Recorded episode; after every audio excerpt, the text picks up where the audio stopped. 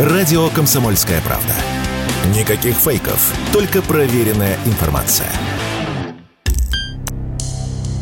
Бесконечно можно смотреть на три вещи. Как горит огонь, как течет вода и как разбираются с тем, что делать с самолетом уральских авиалиний, севшим в сентябре этого года на пшеничное поле. Инцидент произошел 12 сентября. Тогда Airbus A320, следовавший из Сочи в Омск, совершил вынужденную посадку на сельскохозяйственное поле из-за нехватки топлива. Никто из 161 пассажира и 6 членов экипажа не пострадали. В тот же день Росавиации была назначена комиссия для расследования произошедшего. Комиссия завершила расследование расследования 31 октября, 6 ноября Западно-Сибирское межрегиональное территориальное управление Росавиации решило доработать отчет, а 17 ноября стало известно, что результаты расследования не удовлетворили центральный аппарат ведомства. По словам руководства Росавиации, в отчете было выявлено 15 ошибок и противоречий, поэтому результаты признали недействительными.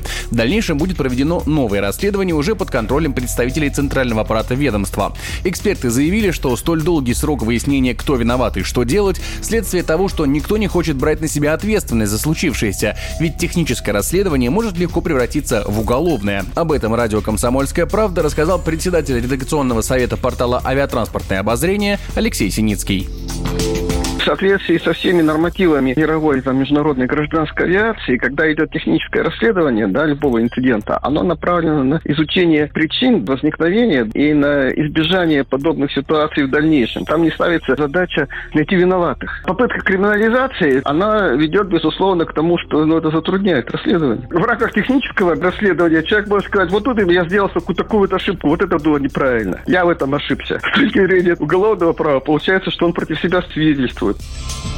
Не решен до сих пор и вопрос, что делать с самим самолетом. Аэробус до сих пор стоит посреди поля колхоза имени Ленина. В начале октября появилось предложение построить для воздушного судна взлетную полосу прямо в пшенице. Однако эксперты скептически отнеслись к идее и заявили, что, скорее всего, рано или поздно самолет пустят на металлолом. Такое мнение радио «Комсомольская правда» высказал полковник авиации в отставке, авиационный инженер Виктор Алкснис. Я с большим сомнением отношусь к этому предложению, поскольку построить взлетную полосу не так просто. И осуществить взлет такого крупного самолета, как аэробус с грунтовой полосы, по-моему, это вряд ли технически возможно. Поэтому я думаю, что судьба этого аэробуса будет печальная, его просто разберут на запчасти и вывезут вот эти вот запчасти на какой-нибудь аэродром. Фюзеляж и крупные детали зададут металлолом. Если бы так было просто построить аэродром, то их строили бы э, сотнями. Пока что аэробус никуда не улетел и так и остается в пшеничном поле под Новосибирском возле небольшой деревни Московка. Его лишь обнесли забором, что не мешает каждый день выстраиваться десяткам желающих сделать селфи на фоне воздушного судна. Егор Волгин, радио «Комсомольская правда».